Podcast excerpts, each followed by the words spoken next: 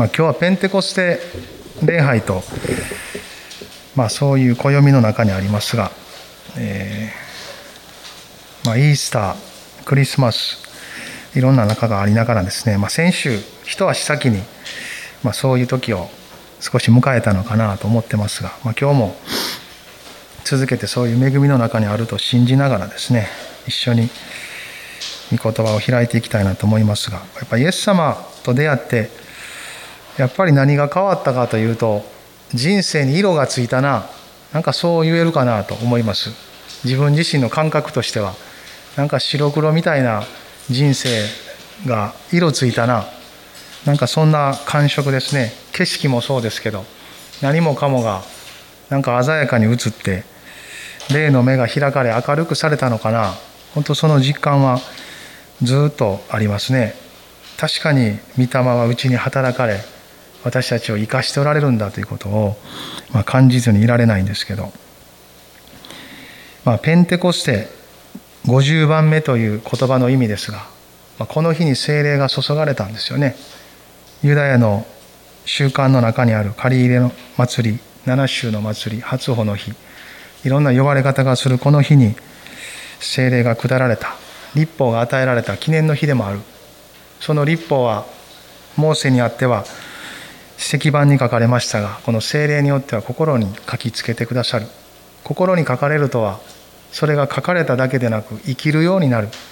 その命と力が御霊によってもたらされるということを表していますがこのイエス様の十字架の死葬り復活この一連の流れをこうずっと見てきたと思うんですが復活された後40日にわたってイエス様は弟子たちに姿を現された。そして神の国のことを語り精霊を待ち望むようにとおっしゃって天に昇っていかれました。見送る弟子たちに見つかいがもう一回イエス様戻ってきますよって再臨のことを告げてくださったんですね。そしてその後弟子たちは集まってこう祈り出すんですが10日後120人ほどの人たちが集まっていたところにこの精霊が下ってくる。まあ彼らは威厳を語り出した。炎のような分かれた舌が一人一人の上にと書いてますから見えたんでしょうね互いに。不思議なことです。大きな風が吹いてくるような音がし響き渡った。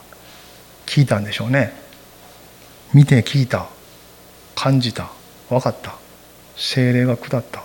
そして彼らは威厳で語り出しその威厳の言葉はいろんな国の言葉であって神の大きな見業を告げていた。集まってきた人たちはそれを聞きますます驚いた。驚きながらやってきたけどますます不思議に感じた。なんじゃこれ？ということが起こった、まあ、ある意味では神様らしいのかな。人間に全て理解できることであれば人間がしてるのかもしれない。でも人間に理解できないそのようなことがあるのでやっぱり神様かな。人を超えていく主の御業が起こっているのかな。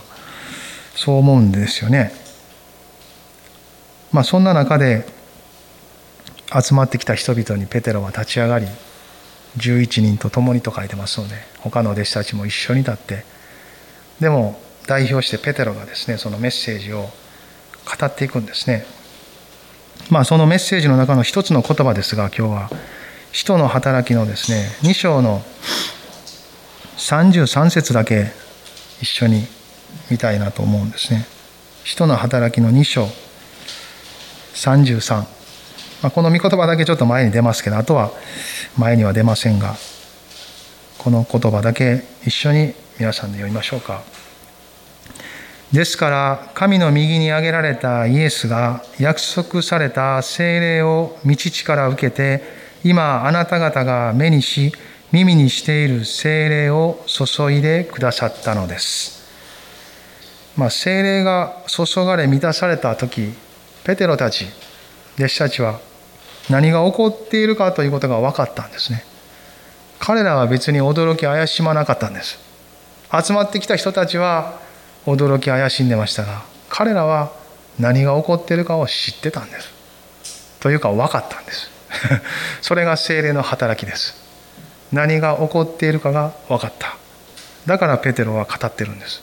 分からなかったら「えー、一体何起こってんですかね?」って一緒に言いながらですね過ごさないといけないんですけどペテロははっきりと何が起こっているかを説明することができた。それは彼が知ってたからです。知ったからです。イエス様がこれまでに語っておられたそのことが全てつながっていくんですよね。ああそういうことが起こってるんかということがこの2章の、まあ、15節ぐらいから、まあ、14節ぐらいですかペテロはずっとこう語っていくんですよね。そして最初は旧約聖書の予言で今日の修法の冒頭にも書きましたがその御言葉をヨエル書の言葉を言いながらですね語られていたことが今起こってるんですよと。ダビデもまた詩篇の中で言ってますよと言いながらその起こっている出来事がなぜ起こっているのか。そして今起こっていることは不思議だけど確かに神が語っておられたことであり約束されたことが起こっているんです。それは精霊が注がれたんです。それで私たちは満たされ語り出してるんです。という。そして精霊が望んで内側で起こっていることは私たちは全部分かったんです。イエス様の十字架が分かったんです。父なる神がそれを通して表そうとされた全てが分かったんです。そしてそれをもって御霊が注がれていることが分かったんです。まあ私たちで言うならばこの聖書全巻を貫く神様の計画とその御心が分かったんです。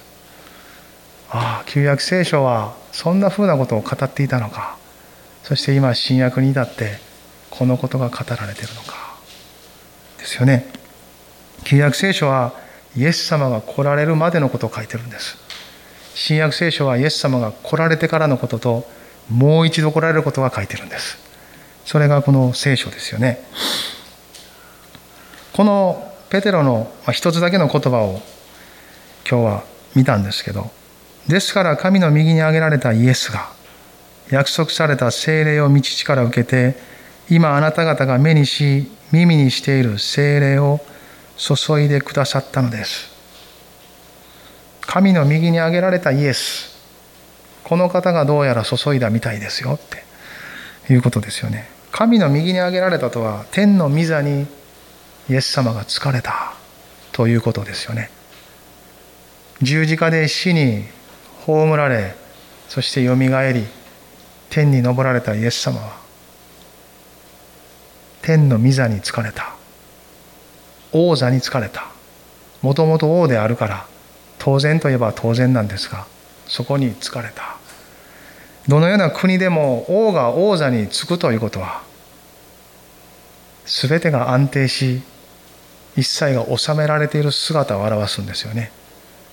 王座につけない状況というのは国が反乱があり戦いがあり王が出陣しないといけないような状況もありますがひとたび主が御座に疲れたということは全てが完成し完了した終わったということを表しています。イエス様が天の御座に疲れた。よく賛美もしますよね。御座についておられる方御座の子羊。そういうお方として私たちはこの方を見上げる時があります。その時私たちが感じるものはああ全てが主の御手の中に収められてる。いろいろあるけど一つ一つに勝利がある。こう道渡る。そういうものを感じていくんじゃないでしょうか。まだ時間的には私のところに来てないけどこの賛美の中にあって受けるこの感じと信仰はああすでに主が勝利を取っておられる。すでに主が治めておられる。それが鼓舞され内側の命を触発しそしてそれが声となり出てきてまたその賛美の歌声を聞く人のその声を聞いた人たちがまたそれで励まされ一緒に歌ってるうちにああほんまやなイエス様勝利されたな御座についておられるんだ。この方が全てを治めておられるんだという感じというよりも信仰から来る感覚が私たちを満たしていくのではないですか。それは私たちがそう歌うから私たちがそう思い込んでるからではなくその霊的な事実があるからです。聖書はそれを語っています。キリストは十字架で全ての贖いの見業を成し遂げられた。完成された。終わった。イエス様自身が十字架の上で完了したとおっしゃった。そして見てに委ねますと言って父なる神に全てを捧げられたんですよね。このイエス様が御座に疲れたということは勝利の凱旋です。凱旋とは戦いを終えた王なり軍隊がもう一度自分の国に帰ることでありそしてそこでその喜びを分かち合うため戦勝品分取り物を持ってその国の中で一緒に喜ぶためです。王が帰る時に起こることはその勝ち時を上げる凱旋のその列が帰ってくる時に起こることは歓喜ですよね。歓喜と力その喜びがその凱旋の行列にはふさわしい。なぜなら全てが終わり戦いはすでに勝利されたからです。全てをもぎ取り全てが私たちのものとなっている。それがこのイエス様が御座に疲れたペテロがこの時見ていたイエス様です。神の右に挙げられたイエスが。この後殉教していくステパノもですね同じもの見ますよね。神の御座の右に人の子が見えますって。彼も同じものを見ました。彼らは同じものを見てるんです。何によってですか？御霊によってです。精霊の働きはいつも栄光に輝くキリストを指し示していかれる。御座についておられる方を導いていかれます。一連の見業の完成でありもともと持っておられた栄光の座にイエス様は勝利の凱旋をされた。なぜ持っておられたのに下らないといけなかったのか。それは私たちのためですよ。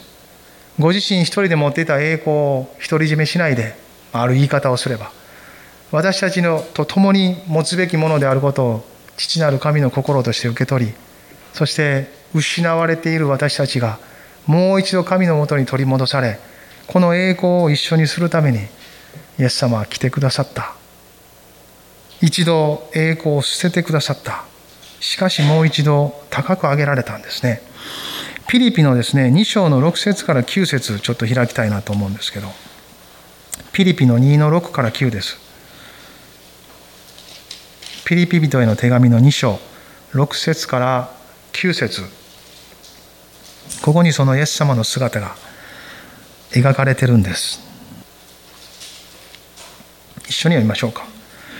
キリストは神の見姿であられるのに神としての在り方を捨てられないとは考えずご自分を虚しくしてしもべの姿をとり人間と同じようになられました。人としての姿を持って現れ自らを低くして死にまでそれも十字架の死にまで従われました。それゆえ神はこの方を高く上げて全ての名に勝る名を与えられました。イエス様は下りまた変えられた。そのことが端的に述べられてる。パウロも見たんですよね。こういうイエス様を信仰の目で見てる。それは御霊がそのイエス様の姿を浮き彫りにさせていくからです。私たちも今それを見てるんじゃないですか。イエス様は一度下られそして高く天に昇られた。今キリストは御座におられるんだ。というそういう方ですよね。そういう方としてイエス様を見てます。それはその後この後主の皆を呼び求める者が皆救われそして精霊様の住まいとなる宿られるその場所としての備えを成したということも言えると思います。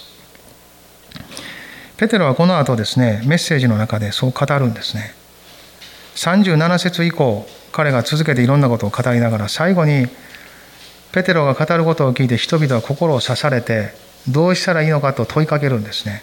その中で38節で彼が語ってます一緒に読みましょうか使徒の働きの2章38節使徒の働きの2の38ですここちょっと一緒に読みましょうかそこでペテロは彼らに言った。それぞれ罪を許していただくために、悔い改めてイエス・キリストの名によってバプテスマを受けなさい。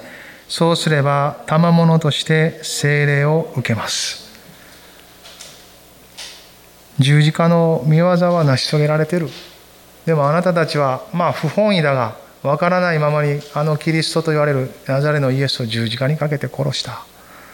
その罪はまあユダヤ人の当時のですね民族的な罪ではありますが悔い改めなさいそして分からずしたことについて許しをいただきイエス様の名によってバプテスマを受けるということは信じて受け入れるということですそうするならば聖霊を受けますいただきます。賜物としてだから何かして代金払ってもらうわけじゃありません。求めて普通に受け取るものです。そうペテロは語ったんですね。キリストの十字架の地による贖いの土台がもうすでに据えられてる。なぜなら彼は御座に登って座られてるという事実がそれを表してます。キリストが死んだということはその血の代価が払われたことであり復活したということは払われた血の代価が神の前に十分であるという証でありもはや彼が復活されたということは死が罪が力を持って誰をも閉じ込めということができない事実を表してます。だからイエス様を信じるならば罪が許され、神への反逆と裏切りがあがなわれ、そしてもう一度神様と共に歩く人生が始まります。永遠の命が与えられるんです。ということですよね。それが精霊様が来られる土台じゃないですか。私たちが神の前に罪許され、そして神の見前に確かなものとされている事実それはキリストの十字架が与えたものですよねそしてこの後ペテロの説教を聞いてですね3000人ほど仲間に加えられるんですね気持ちいいでしょうね。ひとたび語り3000人が、まあ、それだけもっと多く多分そこに集ってたんですよね。3000人ほどが仲間に加えられる。すなわちイエス様を信じて救われた。精霊が働き人々が皆キリストあのナザレのイエスはキリストだと認めた。信じ救われたんですよね。彼らは罪を認め悔い改め神の許しを受け取ろう受け取りたい。欲しいください。信じます。そう決心したんです。いつもがっつも語れば3000人救われるかどうかは別問題ですがこの時でもこの3000人が救われたのは一つのイエス様の言葉の成就ですよね。かつて弟子たちはイエス様と出会い1年ほどした時もう一度主の言葉の招きに応えてイエス様の言葉に従った時がありました。あのガリラヤ湖で彼らが網を繕いああ今日も不良やったなあって。一個も取れへんかった。って言いながら網を繕いながらですね彼らはおったんですよね。そこにイエス様が来られてペテロの船に乗り少し漕ぎ出しなさいと言ってそしてわーっと群衆に語り出す。語り出したそのしばらくした後ペテロに今度は深みにこぎ出し網を下ろして魚を取りなさい。ペテロは渋々かよく分かりませんがとにかく、まあ、1回は断りましたが、まあ、主がそこまでおっしゃるならやってみましょうかということでそのところに行くんですよね。そして網を下ろした途端大量の奇跡が起こるわけです。そして彼はひざまずきあなたは聖なる方ですと。イエス様を少し知ることになるんですよね。それまでよりもイエス様はやっぱり神様かもしらんってちょっと思い出すんですよね。そんな風にして彼らの信仰はこう作られてきましたがその時イエス様は私についてきなさい。あなたはこれから人間を取るようになるって言われたんですね。マタイの福音書でも同じ場面が出てくるんですけどそこには私についてきなさい。そうすれば私はあなた方を人間を取る漁師にしてあげようと招くんです。Follow me and I will make you fishers of men という言葉ですよね。私この御言葉最初英語で学で見たんです。そしてそれが私のイエス様についていく最初の決心になったんです。だから英語で覚えてます。Follow me and I will make you fishers of men 英語で言うと You っていうと単数も複数も You なんですよね。あの時私は単数で聞いたんです。私についてきなさいそしたらあなたを人間を取る漁師にしてあげよう。実際の御言葉はあなた方をなんです。ペテロもアンデレもヤコブもヨハネもおるからです。その中に加えられた気持ちになりました。イエス様についていく。信じるとはイエス様についていくことじゃないですか。御霊が助けるのはイエス様についていくことを助けるんですよね。私たちがしたいことやりたいことこんな風になったらいいのにというのを助けるというよりもイエス様がしようとしていることについていくのでそのついていくのを助けてくれる。あイエス様についていったらええよって。ああっちイエス様あっち行ってるよって。あこっちやでって。あそこちゃうやん。ああまたほら立って。あ、まあ、行こう。精霊様ってそんな感じじゃないですか。絶えずイエス様についていくことを助けてくださる。なんか私たちが一人で頑張って考えて何とか信じて何とか成し遂げてという道ではなく絶えずイエス様が見えるところに連れてってくれる。あらついていこうついていこう。従っていこうついていこうって。そっちにそっちに導いていくんじゃないでしょうか。あの時は魚の大量でしたけどこの時ペテロは人間が多く救われるのを見たんですよ。イエス様が語られた言葉は必ずなります。その一つ一つがこの精霊が注がれたということの中にもいろんな形で表されています。ペテロはこの2章の33節でですから神の右に挙げられたイエスが約束された精霊を道地から受けて今あなた方が目にし耳にしている精霊を注いでくださったのです。ミザのところから栄光を受け道地から精霊を受けたその受けた精霊をイエス様が注がれたですよね主を信じる者たちにその後もずっと注がれ続けてるんですこの時ペテロはそれを語ってるんです。天の御座から天のところから精霊は注がれてるんですって言ったんですね。この精霊が注がれ彼らの中に何が起こったんですか？何が起こったんでしょうか？皆さんはどう考えます？精霊が注がれ彼らの中で何が起こったんやろうって。精霊が注がれる精霊を受けるって何やろうって。何ですか？私たちの中にも起こってることですよね。この時ペテロはあなたたちが見聞きしている精霊って言ったんですよ。目に見えないはずじゃないですか。聞こえるんですか精霊は。でも彼らは見聞きしたって言ったんですよ。いつもかつもこういう形で現れるかどうかは分からないにしても見聞きできるほどの状況にあった。風のように炎のように燃えながらそしてそれを受けた人たちが話す言葉や態度や雰囲気がこの集まってきた群衆が見ていたものです。神様がその御霊が精霊が成した事実とともに精霊ご自身を彼らは見聞きしていくんです。分かったんです。分かるほどに望んだんです。それがこの記事が示すところじゃないでしょうか。そしてその注がれた精霊によって彼らに起こったことは今この時代を生きる私たちも同じく起こってることですよね。別に炎まで来てないですけど今日は炎を見てませんけど見たいな。見たいな。風の音も聞いてません。聞きたいな。こんな風にそのまま起こるのを見てみたいし期待しますね。神様は奇跡を行うわけですからその奇跡の分量まではしょっぴきたくないです。今がどうかは別にしても。今日起こってるかどうかは別にしても神様は奇跡をなさる人人知をはるかに超えたことをなさることだけは信じてますよね皆さんもそうじゃないですかそれは神様が与えてくれた信仰であると信じますね。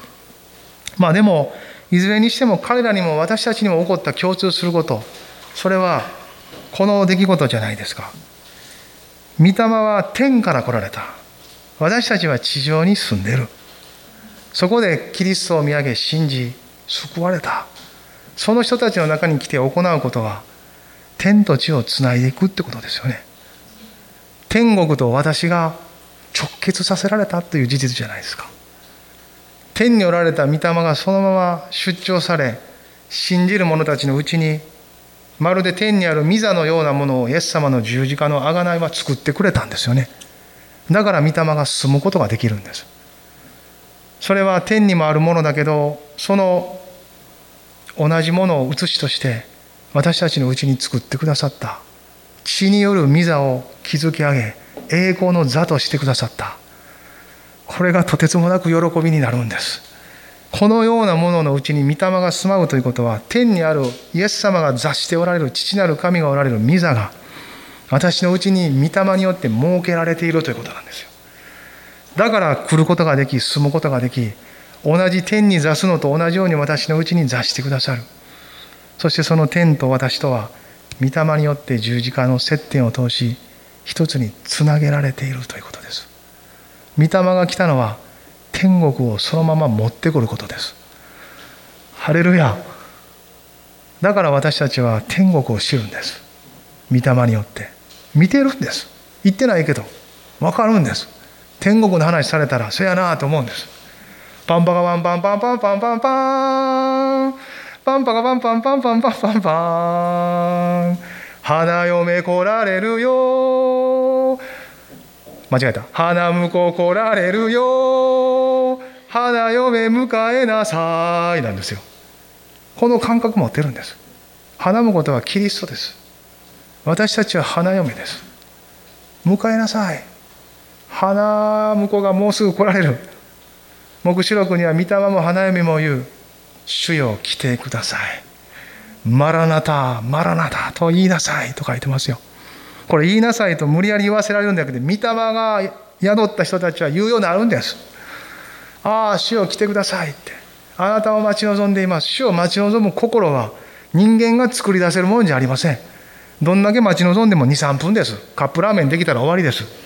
目の前に湯気が上がったら食べ始めたら忘れます。でも御霊の炎は消えないです。モーセはその御霊の炎と同じようなものをあの40年荒野で過ごした後見たんですよね。消えなかった。それは彼の心の内にある御霊の炎の繁栄でもあるんです。同じものがその命として彼の心に結びついたですよね。同じように天の御国から来られたこの御霊を内に持っている人は十字架を見ると燃えるんです。天国の話されると燃えるんです。それはその人が燃えているのでなく御霊が燃えるからです。ハレルヤ。私たちの知識にはさまざまな差がありいろんなところがあると思いますが御霊が与える知識はこの世が与える知識とは違います。イエス様はそう言われた。私はあなた方に私の平安を与えます。それは世が与えるものとは違いますと言ったんですよ。平安とはすなわち精霊ご自身であるので御霊がもたらす知恵も力も全ての知識も一切はこの世のものではありませんと同じです。ですからこの世のものでないのでこの世のものでないところに求める必要を持っています。そしてそれがすでに与えられておりつながれており直通している。この事実がペンテコステの日私たちがもう一度信じる事実です。すでに御霊は注がれ下り信じる者の中に住んでおられる天国を持ってきつながっておりいつでもそこに行ける。どうやって行くんですか？天国にどうやって行くんですか？地上におって受けないですやんか。大気圏超えられないじゃないですか。まだ栄光の体ももらってないじゃないですか。どうやって行くんですか？威厳で行くんです。天国の言葉でつながるんです。十字架を接点にして与えられたこの御霊はただ私たちの中で住むだけでなく今度は住んでられるところから天国に向かって声を上げるんです。誰と？私たちの霊と共に声を上げるんです。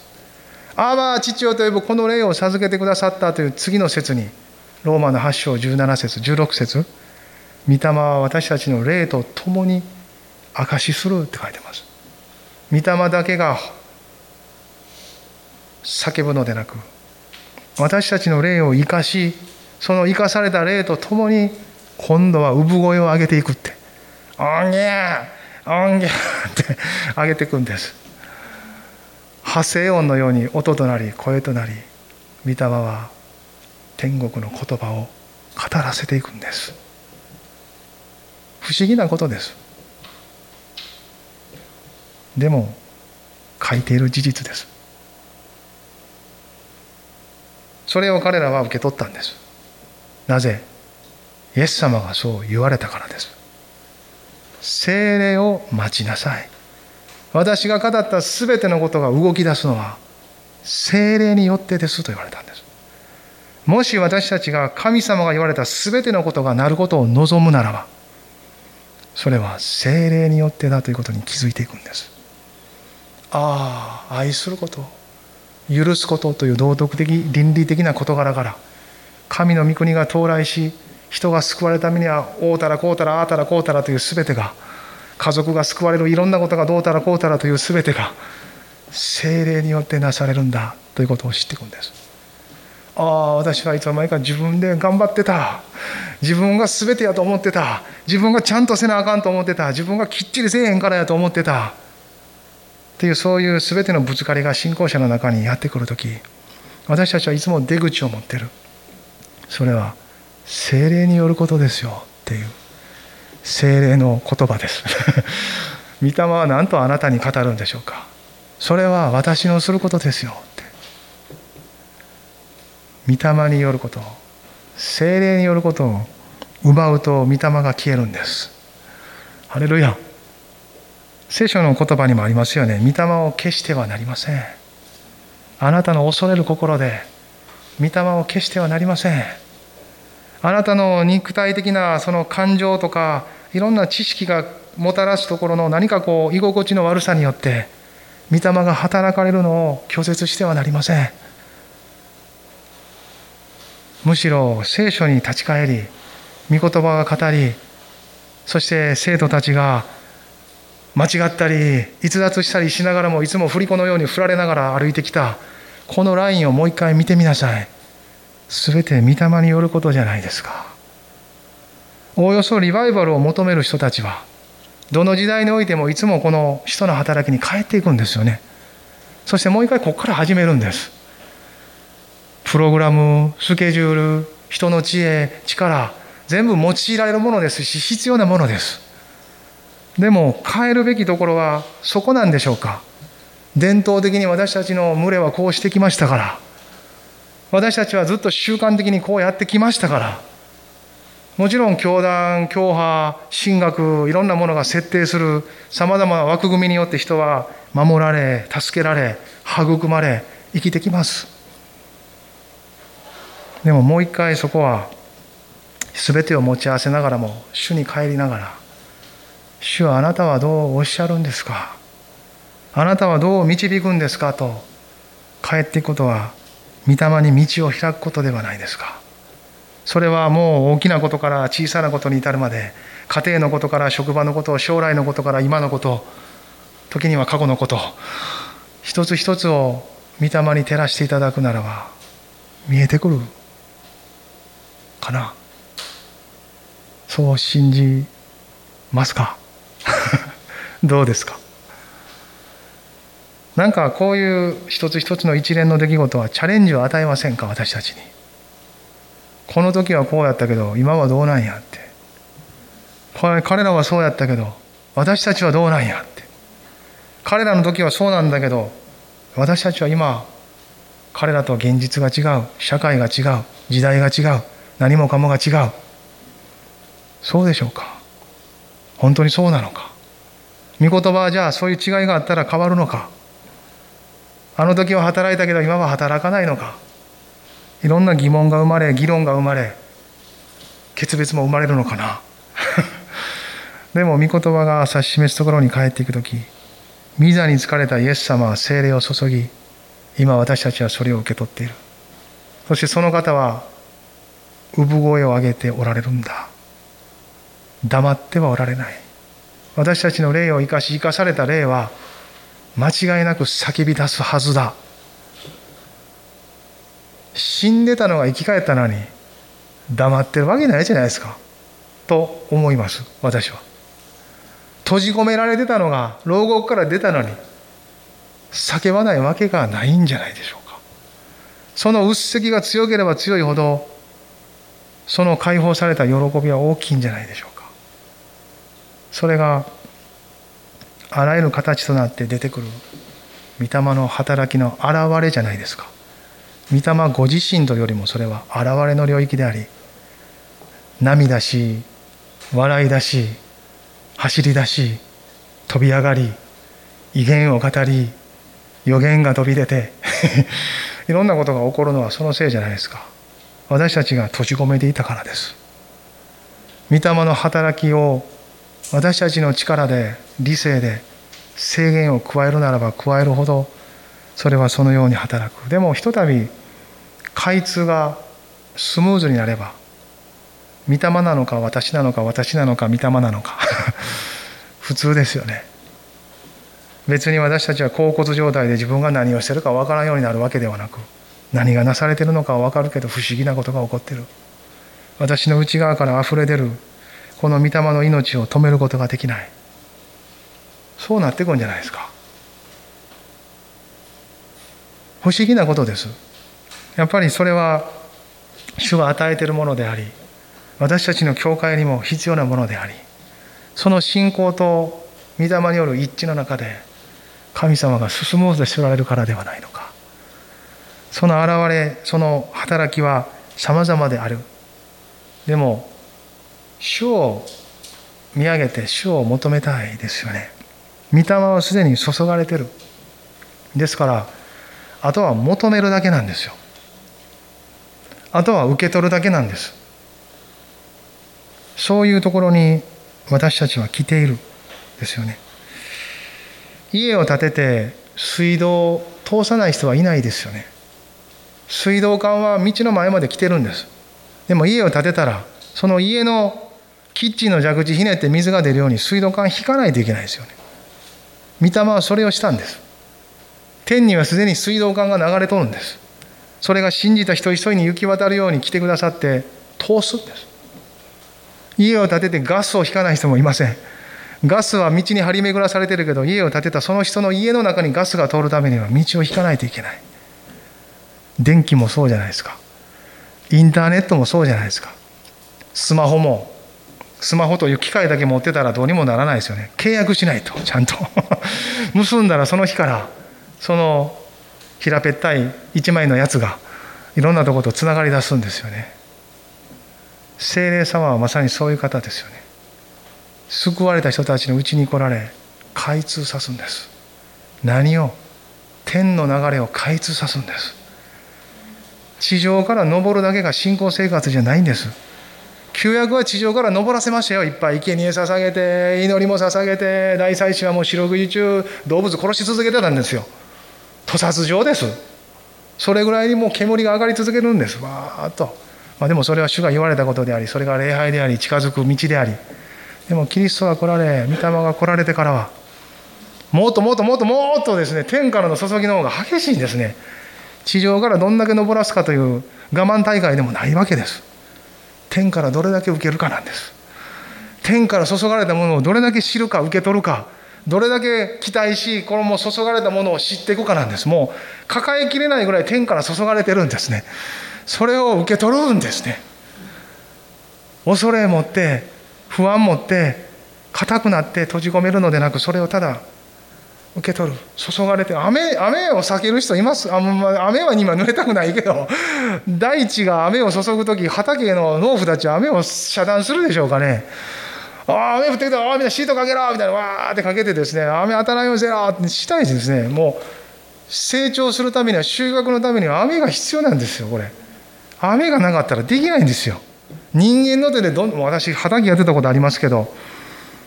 どんだけ人間の手でじょうろでやってもですね雨に勝てないですよ。雨がなかなか降らない時も組んで組んで水路がある時はところがいいですけどなかったらあっちから持ってきてこっちからも家から私ペットボトル何本も6本ぐらい持っててですねそこの先にあの100均で買ったちっちゃいじょうろありますやんか？あれつけてチューチューチューってやりますけど間に合わないですよもう。何毛服もしてやるんですけど。雨降ってくれたらもう瞬時に助かるわけです。御霊を求めるってそういうところあると思います。いやもう主よ降らしてください。あと受けたいですって。降らせてください。降らせたまえ。ですよね。本当に。そう思います。さあ求めましょう。皆さん。今日は求める話は最後して終わりましょうね。ルカの福音書。ちょっと飛ぶんですけど。この話を受けながら皆さんルカの福音書に飛んでください。ルカの11章の13節。一緒に読みましょうか。ルカの11の13。ですからあなた方は悪いものであっても自分の子供たちには良いものを与えることを知っています。それならなおのこと天の父はご自分に求める者たちに精霊を与えてくださいます。求める者たちに精霊を与えられる。前の訳のが好きですね。求める者たちにどうして精霊をくださらないことがありましょうってなってるんです。どうして精霊をくださらないことなんかあるんかって。求めたらええっていうことがこの前段階で書いてますよね。求めなさい、そうすれば与えられます。探しなさい、そうすれば見つかります。叩きなさい、そうすれば開かれます。まあ、諸問題をそんなふうに御言葉と結びつけてと思う時もありますが、これはもう端的に言ってるのは精霊を求めることなんですよ。イエス様が一番弟子たちに伝えたかったのは精霊を求めることなんです。天国が来たらその他のものはいらないんです。全部あるから。全部あるという全てを与えることができる方が逐一細かいことを求めようなんて言わないですよ。イエス様は別の箇所ではこう言われたんです。違法人が求めているのに着るものとか食べるものとか住むものとかそんなんばっかりごちゃごちゃごちゃごちゃごちゃごちゃごちゃごちゃ細かいことを求めなさんなって言ったんですよ。空の鳥見たら野の花見たら分かるようにましてや人間に与えられない神様じゃないですよって。むしろ全部が詰まってる御霊を求めなさいって言ったんですよ。それが神の国とその義を求めることです。神の国とはすなわち神の支配であり天国です。神の義とはすなわち主の十字架であり恵みです。その集大成を持ってきたのは精霊様です。精霊を求めるということは全ての御言葉に通じていくんです。ハレルヤ。なんと力強いことじゃないですか。御霊を求める。そしてこの話はですねちょっと遡るとおもろいんです。もう一個二個話あるでしょう。5節から8節のところに一つの話があるんです。これは友達が来たからパンを貸してくれっちゅう話なんです。ある人のところに友達が来るんです。夜中に来たから出してあるものが用意してなかったからなかった。この中近東のこの辺りでは客人が来たらもてなすっていうのは習慣です。友達やったらなおさらです。ああもてなしたいけどパンがないなっていうことでもう一人の別の友達のとこ行くんです。夜中にどんどん叩くんです「おい!」って「悪いって俺のとこに友達が来たんやってパン貸してくれ」って言ったんですよ。ええー、って「何時や思てんの?」って言っても「うん明日の朝でええやんか」って言うんです。もうみんな寝てるし今ドア開けたりごちゃごちゃしたら明かりもつけるしみんな起こしてしまうからもう明日にしてくれって言ってイエス様なんて言ったか8節一緒に読みましょう。あなた方に言います。この人は友達だからというだけでは、起きて何かをあげることはしないでしょう。しかし友達のしつこさのゆえなら、起き上がり必要なものを何でもあげるでしょう。ハレルヤイエス様そんな厚かましいこと進めていいんすか?って思いませんか？皆さんのイエス様のイメージはどんな方なんですか？清楚な青い澄んだ目をして。皆さんお元気ですか？じゃないですよねどう見てもこれ。例え話もおもろいし例え話で言うことも割とどぎついですよ。どっちか言うたらみんながええ、って思うようなこと割と言言いますよね。ここでもそうですよ。要するに厚かましく求めろってことじゃないですか。しつこく求めろって。叩き起こせってことですよこれ。いやいや叩き起こせ。積極的な必要さを持って求めろってことなんですよ。ただいつもなんか来るみたいな待ってるだけの日和見暮らしみたいなことやめろって言ったんですよ。分かったんやったら信じたんやったら積極的に求めなさいって。それが神の栄光を表すことであり神の喜びって分かるならばまた神様が与えておられるってはっきりしてるなら受け取るまでしつこく求めなさい何やめてんの？やめたらあかん。なんでやめるん？まだイエス様来てないやん。もうやめてええの？いらんの？っていうことなんです。友達だからということだけでは起きてこないって言ってるんですよ。友達だからというのはどういうことですか？関係があるってことです。神様と関係があるだけではもらえないって言ってるんですよ。神様は与えない方じゃなくて与えてるから。関係があるだけではもらえないけど求めたらもらえるって言ってるんですよ。しかもしつこく。まあなんかだんだんパワハラみたいになってきましたね。すいません。しつこく。厚かましく。この人の姿の中に見るものをイエス様は喜んでるんですよ。やめろって言ってないんですよ。こんな風にしたらあかんって言ってるんじゃないです。こんな風にしなさいって言ってるんですよ。神に祈るとはこういう風にすることです。精霊を求めるとはこうすることですって言ってるんですよ。これが見本です。この人です。この友達が来たからって言うてパンを求めるこの人みたいに別の人の友達の声で真夜中であってもドア叩き続けて叩き起こせって。そして叩き起こしてキッチンとかも全部開けて明るくしてもう全部もらうもんもらってこいってことですよ。そしてもてなすんです。人を救救われてほしいって時もそうですよね。主よこの人救ってくださいってドア叩き続けろって。この人にしつこくしたら嫌がられますけど神様にはしつこくしなさいって言ってるんですよ。もう本当にこの人にはね穏やかにあもうどっちでもええよっていう感じの押しては引き引いては押し 寄せては返しみたいな感じですけどでも神様の前にひとたび出たらもう気が狂ったみたいに求めろってことなんですよ。厚かましく叩き起こせって。神様あんた寝とんすかっていうぐらいに起きてくださいって。救ってください。変えてください。こうしてください。このような祈りをしなさいって言ってるんですよ。これイエス様が言ってるんです。私が言ってるんじゃないです。私は御言葉の意を狩る狐みたいなもんです。ハレルヤ。これもう一個話あるんです。遡っていくと。11章の頭のところにはですね有名な主の祈りが書かれてあるんですね、まあ、これはもう内容は有名だから置いといたとしても、まあ、ここで一番語られていることは天の父との関係ですよね。天の父なる神を今まではそんな風に呼べることのなかったこの神様を私が呼んでるみたいに呼びなさいってことですよね。そしてそれを弟子たちは聞きたがったんですよ。イエス様とどうやらずっと歩いてるけどイエス様ってなんかこう不思議な魅力と力あるよなって。あれどっから来てるんやろな。でイエス様をずっと見てたらですねどうやら一人でどっかいちいち行くよなって。で祈ってる姿を見るわけですよね。なんか事あるごとに祈ってる。祈ってるというかなんかこう神と交わってる。つながってる。あれやな。どうやらあれみたいやなってなるんですよ。そして弟子たちが施設でさてイエスはある場所で祈っておられた。祈りが終わると弟子の一人がイエスに言った。主よヨハネが弟子たちに教えたように。私たちにも祈りを教えてくださいって言うんですよ。当時のラビとかいろんな人は祈りを持ってたみたいですね。だからイエス様にも彼らは祈りを教えてくださいっていう気になったんです。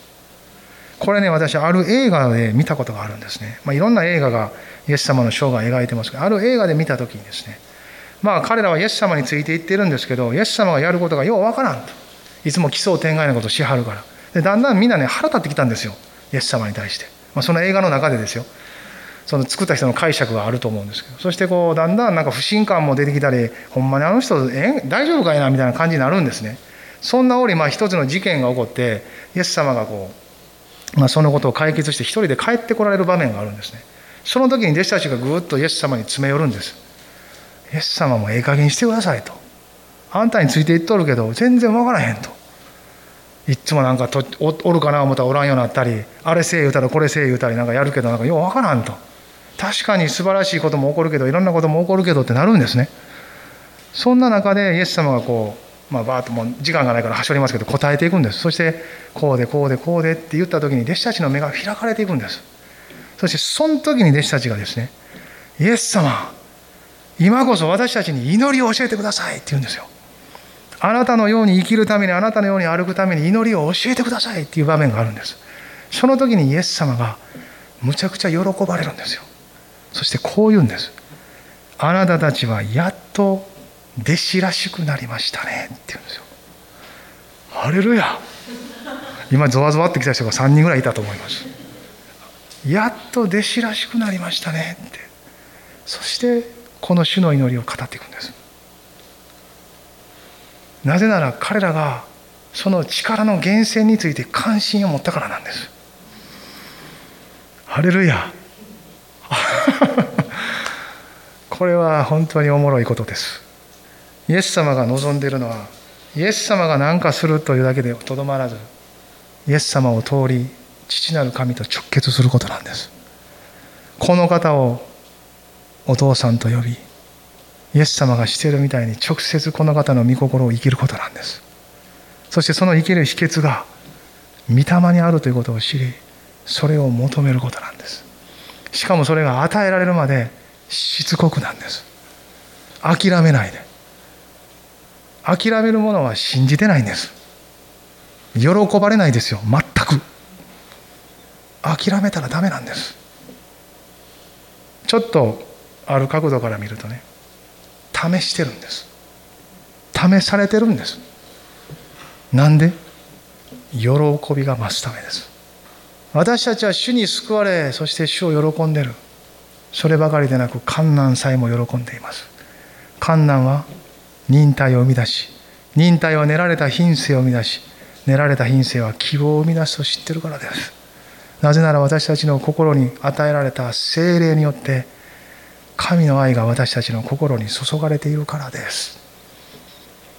私たちが神の愛を知るためです。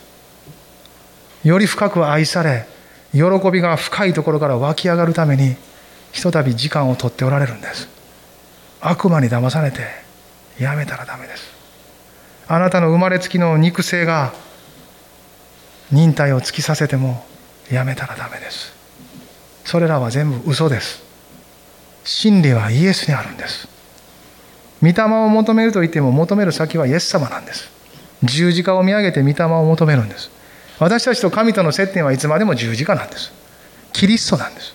主を見上げイエス様が注がれた聖霊を受け取るかのように御霊を受け取っていくんです。ハレルヤ。そのうちこの辺から言葉出てきますわ。開通してより豊かに通り始めたらもっと主のことが分かるようになるんです。今まで生きてきた時間が損のように思います。知らずに生きてきたことが本当にもったいないように感じていきます。それはそれまでの歩みとか人生を否定するのでなくそれぐらいにその後与えられるものが豊かであるからです。そしてそれは本当に豊かにただ持つだけでなく分かち合うことができるものだからです。私たちの人生はとどのつまり多くの人に分かち合いたいという喜びですよね。これが父なる神の喜びですよ。天の食卓は豊かであり世界中の全ての人たちを養うことができる食卓なのでそれを知れば知るほどもっと多くの人と食べたいと思うんです。もっと多くの人と食卓をつられたい。そう願っていくだけなんです。ただそれが広がっていくんです。それが身近な人から町を越え国を越え海も越えていくわけですよね。そしてそれぞれのつながりを持ってそこに分かち合われていく。宣教ってただその延長にあることですよね。主の食卓は豊かだからただ分かち合いたい。その分かち合うために私の力では無理だから主に求めるんです。祈りましょう。立ち上がり。主を見上げ。